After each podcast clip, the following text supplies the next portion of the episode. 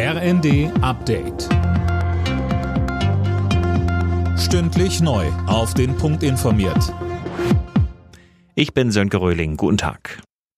Nach den Bauernprotesten läuft jetzt der Versuch, die Wogen zu glätten. Übermorgen wollen die Ampelfraktionschefs mitteilen, wo und wie sie den Bauern entgegenkommen können.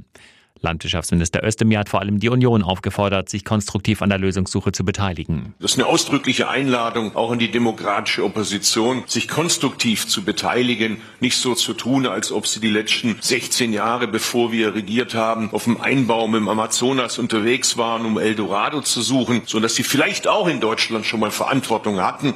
Mitmachen ist angesagt, nicht Obstruktionspolitik.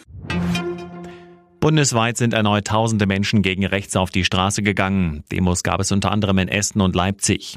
Auslöser war ein Geheimtreffen von AfD-Politikern mit bekannten Rechtsextremisten im November, bei dem es um die Vertreibung von Millionen Menschen mit ausländischen Wurzeln ging.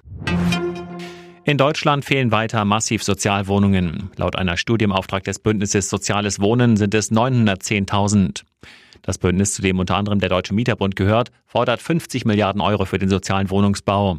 Mieterbund-Präsident Siebenkotten sagte. Wir glauben, dass eine intelligente Lösung ist, nicht mehr mit der Gießkanne vorzugehen, sondern eine Art Sonderbudget sozialer Wohnungsbau zu schaffen und zu sagen, die Regionen und Länder, in denen besonders viel Nachholbedarf besteht, müssen mehr Fördermittel bekommen als die Länder, in denen der nicht besteht.